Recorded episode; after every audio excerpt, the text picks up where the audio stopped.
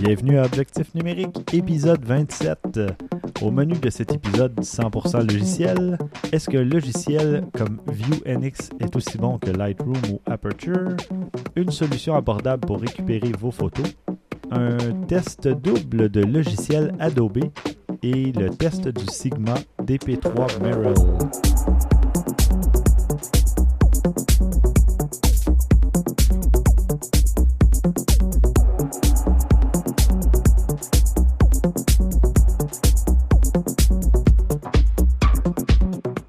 On y va tout de suite euh, avec l'équipe habituelle. Bonjour Christian. Salut. Bonjour François. Hello.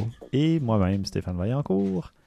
Euh, eh bien, euh, messieurs, il y a Benoît Delattre qui nous a contacté via Google Plus et il nous demande si le logiciel ViewNX qui est vendu, en fait, qui est livré avec son appareil Nikon, euh, vaut la peine d'être utilisé ou si les logiciels comme Lightroom et Aperture sont définitivement mieux. Euh, moi, j'ai comme première idée de dire que si. En fait, le logiciel doit faire le boulot pour des trucs de base, mais un logiciel comme Lightroom ou Aperture a des fonctions probablement plus avancées, plus poussées qu'un logiciel qui est vendu ou en fait donné avec un appareil photo. Euh, Souvent, le, le seul avantage, moi, que j'ai vu dans ces logiciels-là, c'est qu'ils sont déjà compatibles avec l'appareil que tu achètes. oui, exact. Il n'y a, il y a pas de Exact. mise à jour. T'es pas T'es obligé d'attendre euh, la mise à jour de, disons, euh, Aperture ou Lightroom pour euh, la compatibilité de ton appareil qui est flambant neuf. là. Exactement. C'est tout. Ouais. Et ça coûte rien. Donc, euh, on peut Ouais. l'essayer. Euh, Regarde, êtes-vous capable de faire ce que vous voulez avec? Mm. Oui, il fait la job. Mm. C'est- carrément ça. Je me rappelle, mes parents en ont utilisé, puis ils me disaient Ah, tu peux-tu me le retrouver parce qu'ils ont perdu CD Aucune idée. Puis là, j'essayais, puis je leur donnais d'autres, puis ils disaient Ah non, ils sont moins bons que l'autre. Les autres sont habitués, ça fonctionnait pour ce qu'ils voulaient faire. C'est ça. Puis parfois, c'est justement moins complexe, donc c'est un point positif pour les gens fait. qui sont moins habitués. Euh, moi, c'est j'ai commencé comme ça aussi euh, en 2009 quand j'ai acheté mon petit Canon euh, XSI, le 450D. Euh, J'avais un logiciel qui venait avec euh, pour les, les fichiers RAW, puis euh, c'est avec ça que j'ai commencé. C'était relativement simple. Puis euh, à un moment donné, par contre, on se dit, ben peut-être que je peux faire encore un peu plus. Puis à ce moment-là, ben, ça vaut la peine peut-être de. Il y, a, il y a des versions d'évaluation de, de Lightroom. Aperture, je ne sais pas. Mais euh, non. il n'y en a pas? Non. OK. Mais Lightroom, en tout cas, euh, je sais qu'Adobe, la plupart des logiciels, on peut avoir Ouais. un 30 jours d'utilisation, d'essai gratuit. Donc, ça peut être intéressant. Et d'ailleurs, comme on va discuter un peu plus tard, il y a des versions moins chères, plus abordables, comme euh, Photoshop Elements. Euh, évidemment, c'est pas Lightroom, là, mais euh, ça peut toujours faire une partie du boulot pour des, des retouches Assez bien. photos. C'est bien. Mais mon autre point, par contre, qui est, qui est non négligeable, il y a deux choses. Souvent, ces logiciels-là sont moins supportés. Hum, Si vous avez des bugs, vous avez des, des erreurs, des problèmes, c'est plus dur généralement à les avoir réglés. Mhm. Puis, c'est parce que si vous vous habituez à utiliser ça, euh, exemple, vous changez de caméra, un, votre caméra est peut-être pas compatible Mhm. à moins que vous restiez dans la même marque. Puis deux, encore une fois, peut-être que votre nouvelle caméra va avoir un nouveau type de logiciel qui n'est pas le même, donc vous êtes moins habitué avec. ça. Moi, je sais que personnellement, ces logiciels-là qui viennent avec, je me rappelle en avoir avec des caméras vidéo, j'installais jamais rien de ça parce que ces deux affaires-là m'ont. Ben, C'est comme- que l'interface n'est jamais la même, donc c'est un réapprentissage à chaque fois. C'est ça, je préférais utiliser le même logiciel tout le temps Mhm. puis apprendre, puis connaître ça. Puis c'est sûr et certain qu'il va y avoir des modifications avec le temps, mais en tout cas, je- moi, je- c'est quelque chose que je préfère, d'une façon que je préfère euh, fonctionner. tout à fait. Ben, si- ah, Ça. ça dépend. Si vous prévoyez garder votre appareil photo pendant 5 ans, 6 ans ou 8 ans, Ça peut devenir ça, intéressant. ça peut valoir la peine parce que ça vous coûte absolument rien. Mais euh, si vous êtes du type à changer aux 3 ans, 2-3 ans, à ce moment-là, ça peut valoir la peine d'investir dans un logiciel parce que fait. si vous avez l'argent pour faire un- une mise à niveau de votre équipement photo, euh, Probablement la même chose pour le logiciel. ben, c'est ça. Parfait. Euh, en tout cas, on espère que ça répond à la question de, de Benoît Delattre. euh, et c'est ça. Donc, essayez le logiciel, puis à la limite, peut-être voir un- une version d'essai de Lightroom. Tout à fait. Puis Ça- comme, comme tu le disais, je veux dire, pour la majorité des gens, honnêtement, ça risque de faire en masse le Mhm. travail. là. Ouais. C'est pas des mauvais logiciels pour autant, là, loin Non, non, de là. là. Et bon, pour ceux qui euh, conservent beaucoup de photos, euh, comme moi, j'ai réalisé récemment que j'avais, je crois, autour de 400 gigaoctets de photos. Évidemment, ça comprend les RAW et les JPEG, Ouais. mais 3 ans et demi seulement de photos, 400 euh, gigaoctets, ça Ouais. commence à faire Ah, du je me trouvais beaucoup avec euh, l'équivalent de. Moi, j'étais à 300 à peu près. Je me trouvais beaucoup. Euh, j'efface très peu, j'efface très peu, mais là, je viens de m'équiper d'un petit système de stockage, comme vous avez pu voir, Un messieurs. petit? Euh, 12 téraoctets de Ah. stockage. C'est pas ma définition de petit. Si vous voyez l'image, là, c'est pas vraiment ma définition. enfin, Moi, C'est- juste pour euh, braguer, ou je sais pas comment dire ça en Te- te français. mais vanter. Pour me vanter, je pense que j'ai 600 ou 700 euh, oui, oh. de photos. OK. Parce que j'ai Ah, commencé en 98 le numérique. Fait que, euh, Ta collection est plus grosse que la mienne. c'est ça. Mais Puis, euh, puis c'est assez, c'est assez impressionnant parce qu'en 98, c'était pas des grosses photos. Non, c'est vrai. non, mais bon, euh, j'aime beaucoup prendre des photos. Mais c'est ça, je vais pour ceux qui justement euh, collectionnent les photos et qui ont la, qui ont peur de perdre ça un jour ou d'en effacer par mégarde, euh, moi j'ai trouvé un petit logiciel euh, pas trop cher qui permet de récupérer des photos sur ses cartes SD, disques durs et compagnie et qui s'appelle Clix tout simplement, mais avec K-L-I-X. Donc, euh, c'est fait par euh, la compagnie ProSoft Engineering. Donc, c'est, le site, c'est prosofteeng.com. Et euh, c'est un petit logiciel qui fonctionne autant pour Mac que pour PC et qui coûte euh, 20 Donc, euh, Hey, Très raisonnable. oui. euh, 15-16 euros, quelque chose comme ça. Euh, et je l'ai essayé, je l'ai acheté pour le, le tester, tout simplement. C'était pas cher. Puis je me suis dit, ben, si ça m'arrive un jour, j'ai déjà le logiciel Exact. et euh, je vais savoir m'en servir. Donc, euh, ben, c'est ça, tout simplement. On lance le logiciel, on insère notre carte SD ou peu importe, et ça se met à récupérer. Et là, j'ai retrouvé des photos de l'été dernier ou d'il y a deux ans et que j'avais eff- effacé. J'avais formaté ma carte pourtant, puis ma Ouais. case low level format dans mon appareil photo est toujours cochée et les photos sont ressorties quand même. Ah oui? Donc, euh, ouais, Ah, ouais, ouais. Très bon logiciel. pas wow, ça dépend de. ouais. Ben, c'est ça. Alors, il faut faire attention à ce que vous stockez sur vos cartes. Et euh, si vous voulez vraiment les effacer, il y a des méthodes pour ça. On pourra en reparler un autre jour. Mais euh, tout, ben, pas tout, mais presque tout est récupérable. Mhm. Ça me l'a euh, démontré. Mais euh, évidemment, il n'existe pas seulement cette solution-là. Il y en a euh, des dizaines d'autres. Euh, François, je crois. Ben que- moi, oui. Moi, euh, en fait, j'ai un logiciel que j'utilise depuis plusieurs années pour faire de la récupération de données. Puis là, on parle pas juste de photos. Mhm. C'est n'importe quoi qu'on on pourrait perdre sur un disque dur parce qu'il devient illisible ou des fois un disque dur, c'est physiquement, il- il- on n'est plus capable d'accéder. Mais avec ce logiciel-là qui s'appelle Get Data Back, Mhm. euh, c'est vraiment un logiciel professionnel ou presque là, Ouais, de ouais, récupération de données. On est on n'est pas loin là, du, du gars chez, au FBI là, qui peut aller chercher avec ce logiciel-là parce qu'il y, a- il y a plusieurs techniques pour aller chercher euh, des informations sur un disque dur. Donc, euh, je m'en vais directement avec ce logiciel-là quand j'ai un fichier effacé ou quelque chose comme ça, puis ça récupère là, à 99,9% du temps. Et pour ceux qui veulent euh, avoir plus d'informations sur GetDataBack, euh, le site c'est runtime.org, donc R-U-N-T-I-M-E.org.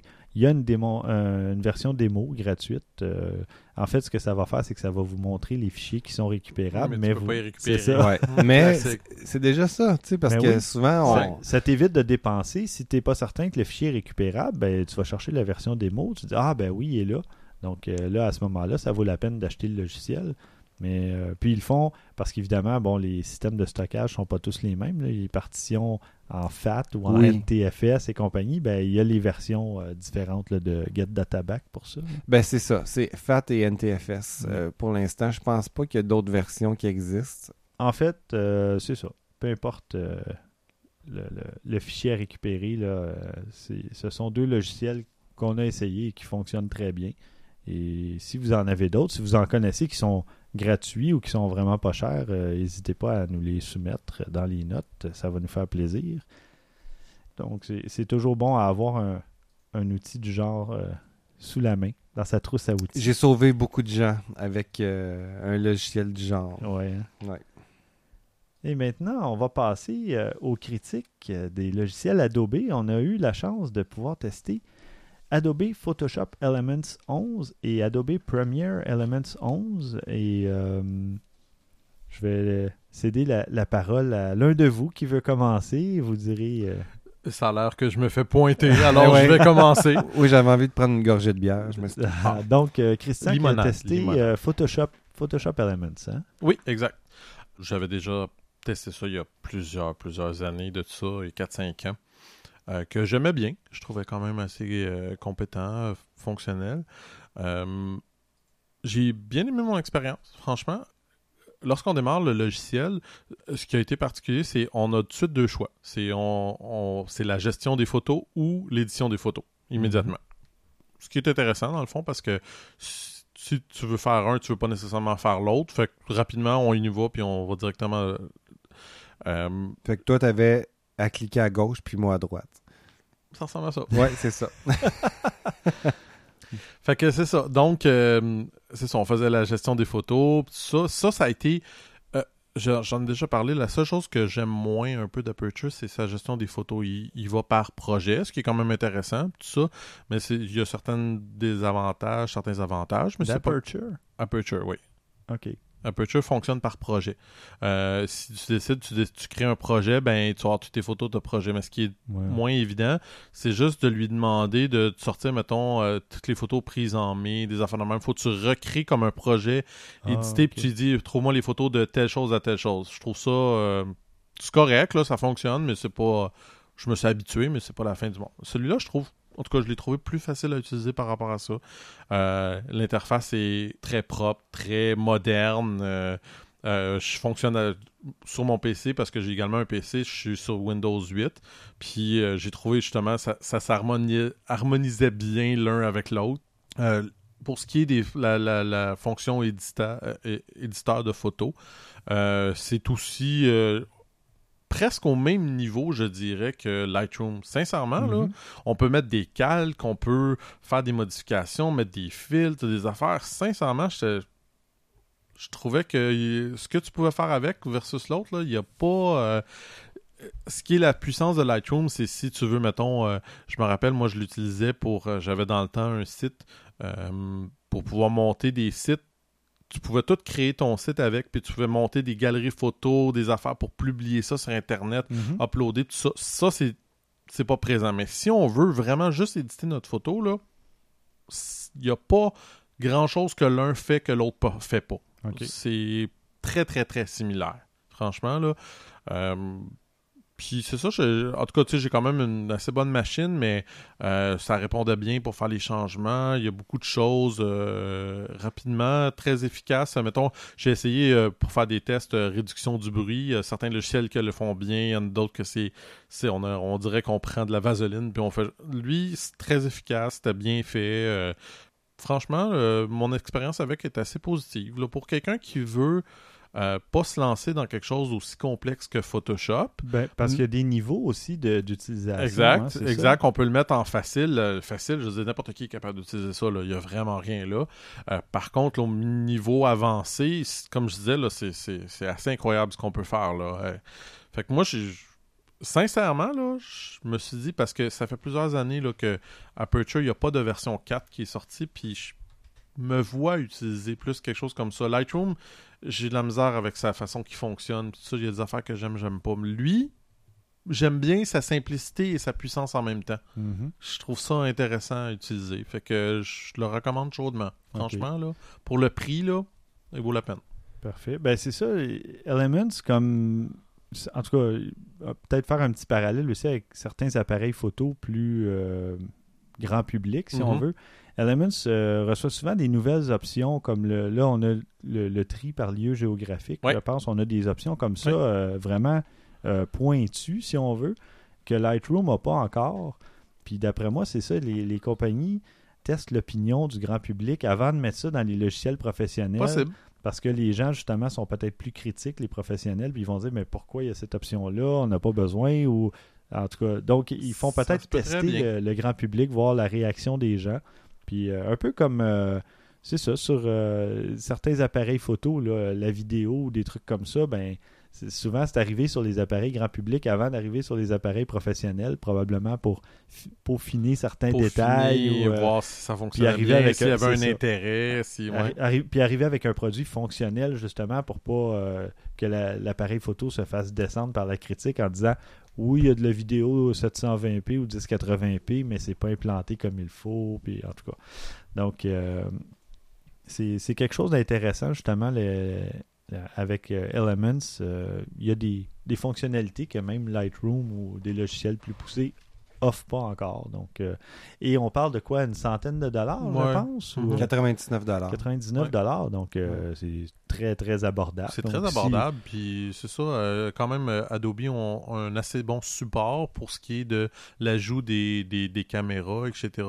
J'avoue, par contre, je dois être honnête, j'ai moins vérifié. Je sais que Lightroom est très fort là-dessus, mais je ne sais pas pour euh, éléments si, mettons, c'est parce que c'est souvent le problème, c'est pour, quand on est en JPEG, il n'y a aucun problème, ça fonctionne bien. C'est quand on arrive en mode RAW, c'est pas tous les appareils qui sont supportés dépendant Mhm. des logiciels. Exemple, justement, si mettons on, avait- on parlait de la D600 il n'y a pas longtemps, ben là, bon, ça fait déjà un certain bout de temps, mais quand elle était sortie, le mode euh, RAW, NEF, dans le cas des, des Nikon, était pas supporté par les logiciels. Mhm.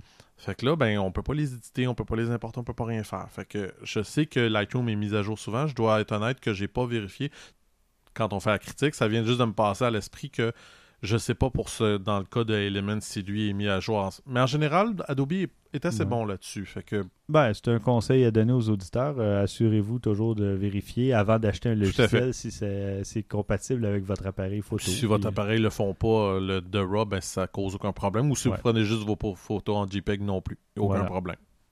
Excellent. Donc, on passe maintenant du côté de. Oui, c'est ça. Ben, de premier élément qui se trouve être la contrepartie vidéo de ce que Christian vient de parler. Il y a beaucoup de choses qui se recoupent dans ce que je vais dire avec Christian parce que c'est dans le même, la même suite logicielle. Mhm. Euh, donc, euh, c'est la contrepartie vidéo. Euh, même chose comme tu as dit, Christian, c'est super bien fait. C'est un beau look facile à comprendre. C'est vraiment épuré. Euh, ils ont misé là-dessus dans la dernière version, comparé à la version 10 d'ailleurs. Ils ont épuré ça, Mhm. que ce soit plus. euh, on, on s- on se dirige vraiment vers des systèmes épurés. hein, Windows 8, Ouais. les tuiles, tout ça.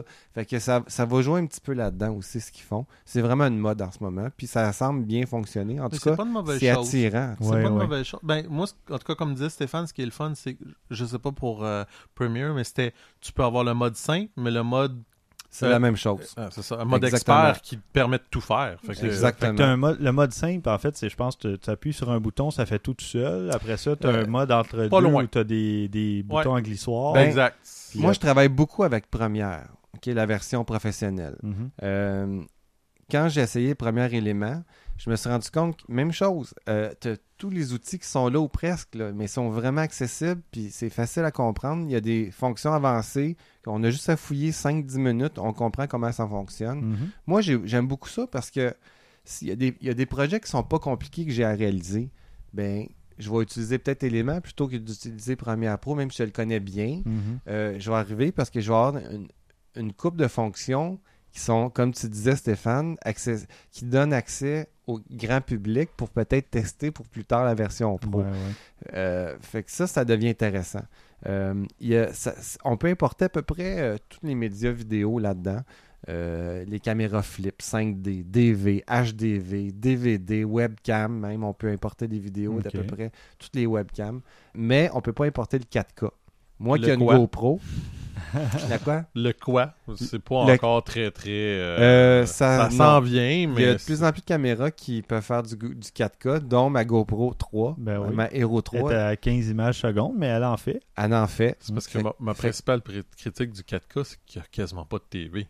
Ah non, Mais tout ça à s'en fait. vient, là, Ouais, au ça s'en CES, vient, ils je sais. les modèles. là. Ouais, Ouais. je sais, mais, Mais- c'est quand même encore loin Ben, du grand public. Là. du côté professionnel, c- on, ça travaille en 4K. Du côté, t'as raison. Du côté euh, grand public, pas encore, mais bon, ça pourrait être pour certaines personnes intéressant de Ouais, savoir que ça peut pas le faire. Ah, c'est définitivement ça, par exemple. Euh, dans euh, les effets intégrés, quand on fait du montage vidéo, il y a des, il y a des affaires que je trouvais super le fun parce que ça n'existe pas dans, du côté professionnel sans des plugins qu'on va chercher faites par d'autres compagnies des fois.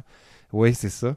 Euh, exemple, tu peux avoir certains looks films déjà un peu comme Instagram fait que des photos. Ouais, tu sais, avoir le vie- look Ah ouais. vieillot, euh, Intéressant. bon, quand même. euh, des ralentis, des accélérés, le mode stabilisation aussi. Quelqu'un qui filmait puis qui, qui bougeait pas mal avec la caméra, on peut stabiliser ça électroniquement dans le Mm, logiciel. C'est rien de nouveau, là, mais Non, non, non, mais je sais, mais c'est le fait que tu puisses l'avoir. c'est Bon, ça, tu Dans un logiciel euh, à bas public. Ouais. ouais, Il y ouais, a ouais. Quand même, moi qui ai un ordinateur assez performant qui, qui date de même pas un an, euh, le logiciel était lent quand on mettait des effets sur les séquences vidéo. Ouais, ben, Il il y a beaucoup ralentissait de, pas de mal. traitements quand même. Il y a beaucoup de traitements, mais ma version Premiere Pro, elle, pas de problème. Ah, ok. Fait que la version euh, premier moins- élément à moins Rochelle. optimisé- euh, moins c'était optimisé. difficile, oui, euh, vraiment moins optimisé, c'était difficile. Euh, par exemple, si on, on lit une séquence puis qu'on scanne la séquence avec sa souris pour avancer ou reculer rapidement, Ouais. c'était pas fluide du tout là. C'était saccadé, on sautait plusieurs frames à, à la fois là. Donc c'est ça c'est une preuve que le, le processeur est pas capable de suivre ou Mhm. plutôt les instructions sont mal données au processeur parce que le processeur il est Ou ça peut être aussi simple que le logiciel n'est pas optimisé pour prendre en Ben, compte tes deux ou tes tu quatre cœurs. Il, il peut peut-être qu'il est pas, il est tout simplement il prend pas compte des quatre cœurs ou des deux cœurs. Fait que si c'est c'est sûr que Premiere le fait, ça il y a pas de doute dans mon esprit. Ouais. Fait que si c'est l'un fait pas l'autre, regarde, c'est sûr et certain que tu vas avoir une grosse, grosse, grosse différence de performance entre Ben, les ça, deux. ça se voyait, là. on le Mhm. voyait bien. Euh, dans les autres outils que j'ai trouvé ça que j'ai trouvé vraiment, mais vraiment intéressant, des corrections de couleurs, d'éclairage. Euh, il y avait des, il y a des modes automatiques aussi. Un simple clic, puis il y a euh, une analyse de ton image, puis le, le- le logiciel s'occupe de corriger à peu près tout. Wow. Puis ça fonctionne bien. J'ai Mhm. fait exprès de mettre une séquence qui était mal euh, exposée. Euh, ça, ça a corrigé l'exposition. Ça a corrigé les couleurs. Euh, ça a Aïe, fait une aïe. petite retouche. Bon, c'est pas parfait. Là, non, ça reste sûr, un mode mais- automatique, mais, Ben, pour quelqu'un qui connaît pas ça, ça comme marche. toi, Ouais. puis il va être impressionné par le résultat qu'il va réussir à avoir. Au lieu de Exactement. passer deux ou trois heures à essayer de le faire à la main, il appuie sur le bouton, puis il y a un résultat. Oui, en tout cas, potable, tu pars avec une très bonne base. Ben, c'est ça. Ah Si c'est pas parfait, t'es pas loin. Mm. Euh, il Mais y a ça, des- ça m'arrive, excusez, une petite parenthèse, dans euh, Lightroom ou euh, même des fois dans Photoshop, ça m'arrive d'appuyer sur Autotone ou quelque Juste chose pour comme regarder ça. qu'est-ce qu'il va te donner voir. Comme Oui, résultat. Puis après, Ouais, je le retravaille ou je, je fais undo, là, je le défais puis je le refais à la main. Mais des fois, c'est- des, des fonctions automatisées comme ça, ça peut valoir la peine de jeter un coup d'œil. euh, tu peux sauver pas mal de temps. Ben oui, c'est de plus en plus évolué. Mhm. Tu sais, des algorithmes là, de, de détection justement de mauvaises couleurs, tout de Ben, plus en plus ça. évolué. C'est super bien. Euh, pour ceux qui ont trailers euh, sur euh, Mac, qui ont Oui. déjà un petit peu joué avec ça, c'est un logiciel de montage aussi, mais qui donne euh, sur iMovie qui donne des effets cinématographiques. Genre un pré-montage, euh, un peu comme Film Strip qu'on parlait à l'autre épisode un petit peu avant, euh, qui fa- de- qui te permet de Friend- faire des, des bandes annonces de films. en fait, OK, Friends Strip. Friend Strip, Ouais, non, ouais, excuse-moi. Euh, il donne déjà un, un, un pré-montage de fait. Tu fais juste mettre tes séquences. Puis Ouais. là, tu te retrouves avec un- une production hollywoodienne. là. Ah, Euh, bon. ben, il y, a a ce mode-là aussi qu'il peut faire. C'est pas aussi évolué que sur iMovie, mais bon, c'est quand même euh, des petits C'est- intéressants. Mhm. Regarde, quand plus t'en donnes pour un prix qui est comme le, le prix de, de, de ce logiciel-là, à un moment donné, c'est. Ouais. Tu es juste gagnant, là. T'es Ben pas. oui. euh, Puis tu sais, ça vise pas justement le professionnel. Ben ça vise bon. Les gens qui veulent se faire un petit montage rapido, c'est le fun. Autre chose que j'ai beaucoup aimé, c'est qu'on peut partager directement sur les réseaux sociaux le fruit de notre travail. Mais directement, là, Facebook, YouTube, Vim- Vimeo, on peut uploader ça aussitôt que notre, Toujours notre travail est fini. Super le fun. Je trouve Ben que oui. c'est vraiment connecté, c'est le fun.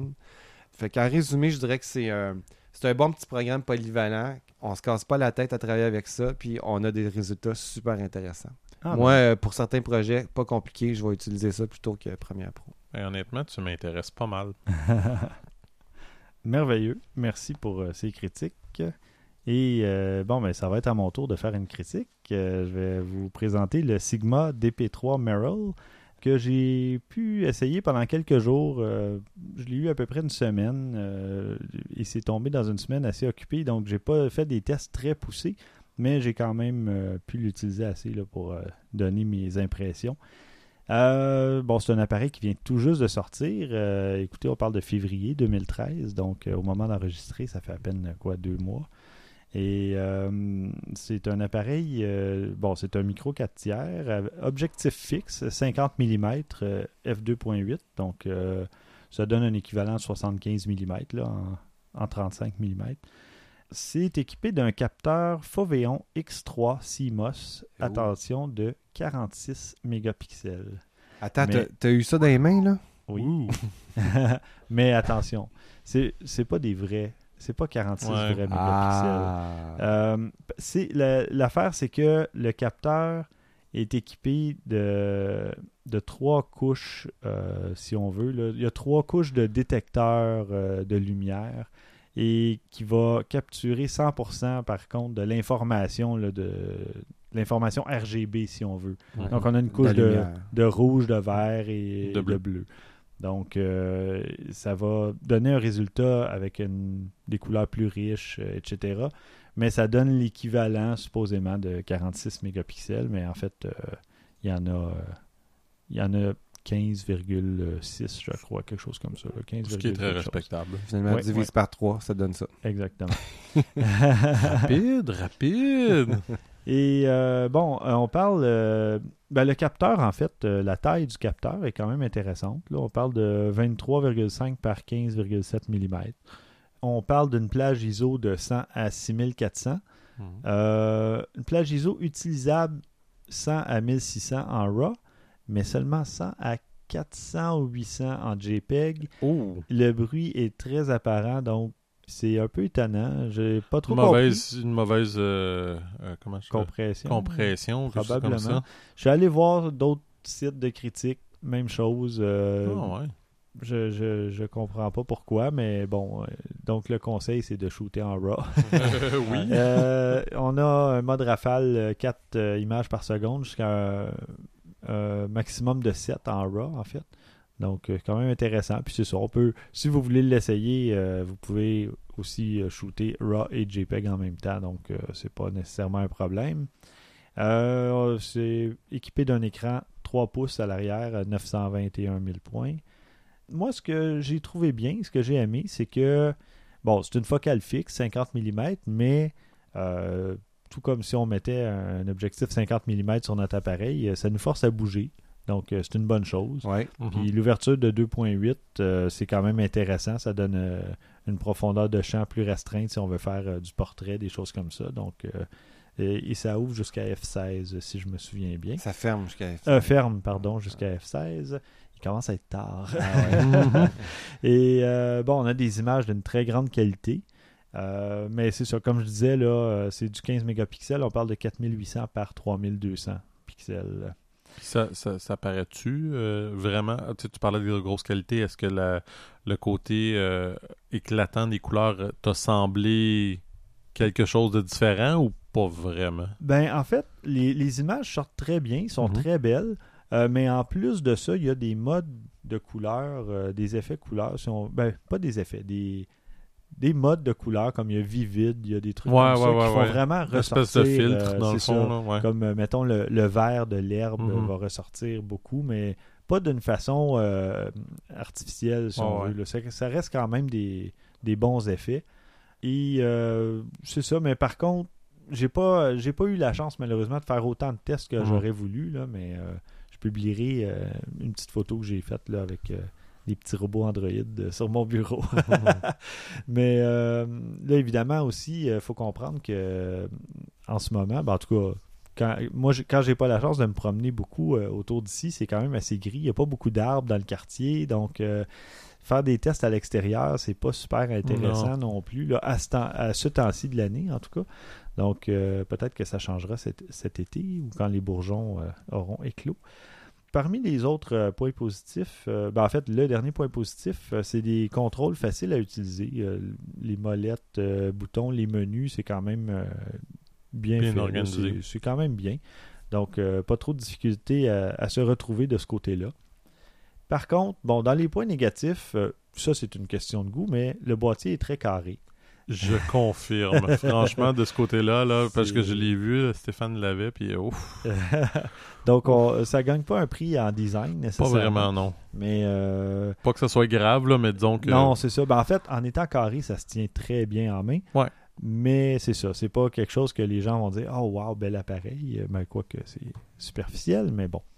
Euh, un point négatif, par contre, aussi, c'est que pour à mon avis personnel, pour ce que l'appareil offre, c'est un petit peu cher. On parle de 1000 dollars pour l'appareil. Donc, on a Il me une- semble qu'il y a des, des, des compétiteurs qui font beaucoup mieux. Ben, c'est ça, parce que là, on parle d'une focale fixe. Ouais, à ce prix-là, ça prend quelque chose de C'est ça. qui, qui, qui ressort un peu. Ouais, Tu sais, ben, Quand on pense que, mettons, comme la X100 qui a un capteur de DSLR dedans, qui a une focale fixe, commence à être déjà pas mal plus intéressant que celle-là. Là. Ouais, Puis- ouais. Ouais, Et c'est- attention, parce qu'on pourrait dire, ben, peut-être qu'il y a des trucs en mode vidéo ou des choses comme ça qui la font Il y a pas de ressortir. vidéo. Il y a de la vidéo VGA. 640 par 480. Ça, c'est Mais en pas tant qu'à faire, Ben, honnêtement. là, ça a été ma réflexion.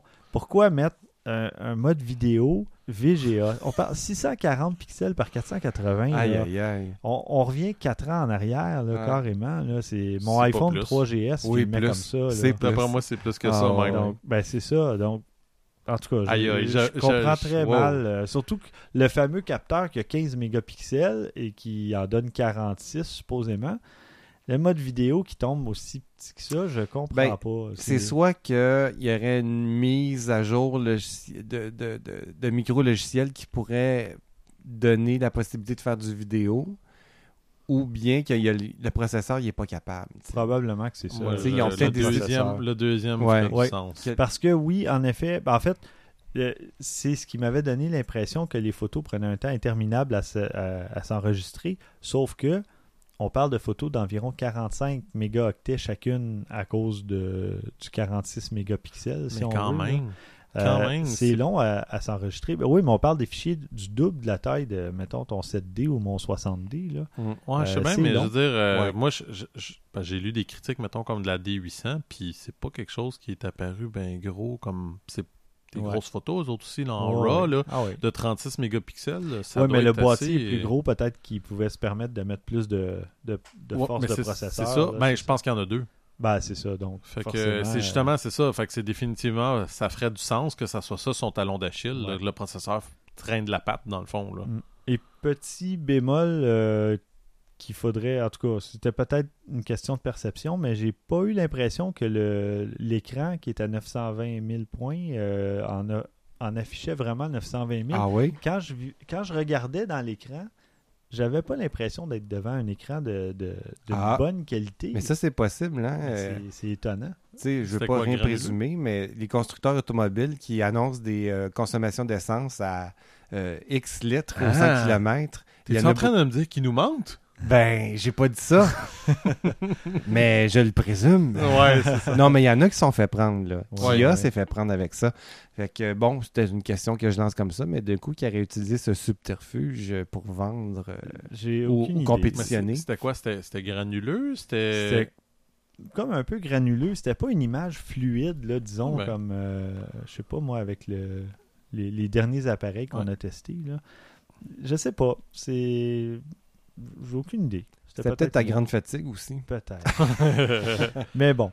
Euh, et cet appareil-là se situe, disons, ben, en tout cas, au, ni- au niveau de la concurrence, là, euh, on pourrait parler de, du Olympus XZ2 que François va tester d'ici quelques semaines, va présenter. Oui, je l'ai entre les mains en ce moment. Je Euh, représente quelque chose. On parle du Fujifilm X100S, possiblement aussi dans cette gamme-là, le Pentax MX1 aussi, Mhm. Et le Canon PowerShot G1X, qu'on aura peut-être la chance de tester un jour, là, je sais pas. On lance le message? On lance le message. Mais euh, il y a d'autres Canon qui s'en viennent de toute façon. Il y a, il y a tout un line-up euh, pour les prochains épisodes. Euh, mais bon, euh, un peu déçu honnêtement du Sigma DP3, malheureusement. Euh, mais bon, ben, c'est plus à cause du prix, je dirais, parce que l'appareil est bon. Enlève 200-300 dollars, puis ça serait déjà plus Ben, intéressant. c'est ça, parce que l'appareil est bon, les photos sont belles. euh, il y a le, le- le cap- je veux dire, l'objectif est bon aussi avec une bonne ouverture. euh, Mauvais rapport qualité-prix. c'est ça. C'est peut-être juste ça. Puis éventuellement, ben, comme n'importe quel autre appareil électronique, avec le temps, tout va s'arranger. Le prix va baisser. Donc, euh, ça va devenir euh, un achat recommandé. Mais plus dur à trouver, par contre, un peu. C'est Oui, plus ben- en ligne euh, qu'on trouve Ouais. celui-là. Parce qu'en magasin, j'ai jamais vu aucun appareil Sigma. À moins que tu vas dans des magasins un peu plus spécialisés. Là, mais ça. Mais c'est justement aussi les boutiques spécialisées, à la limite, sont peut-être en mesure de commander, de faire une commande spéciale. Il faut toujours s'informer. Ouais. Vous allez dans votre boutique euh, favorite et puis euh, vous demandez si- s'ils ont la possibilité de commander de l'équipement. S'ils ont déjà les objectifs Sigma, je vois pas pourquoi ils seraient pas capables de, Mhm. d'avoir les appareils photo. Alors voilà, ça conclut ce 27e épisode. N'oubliez pas notre euh, premier défi photo qu'on a lancé à l'épisode de 26, là, au dernier épisode. Si vous voulez participer, vous nous envoyez une photo qui représente le printemps, tout simplement, en format JPEG. Vous pouvez euh, la retoucher si vous voulez, mais pas de montage Photoshop, s'il vous plaît. Euh, vous envoyez le tout, ainsi que questions, commentaires euh, euh, et ce que vous voulez à podcast à objectifnumérique.com. Et si vous voulez nous suivre sur les réseaux euh, sociaux, il y a Twitter à O numérique et Facebook et Google Objectif numérique. Merci beaucoup, messieurs, Merci. Ciao. et merci à vous, chers auditeurs. À la prochaine.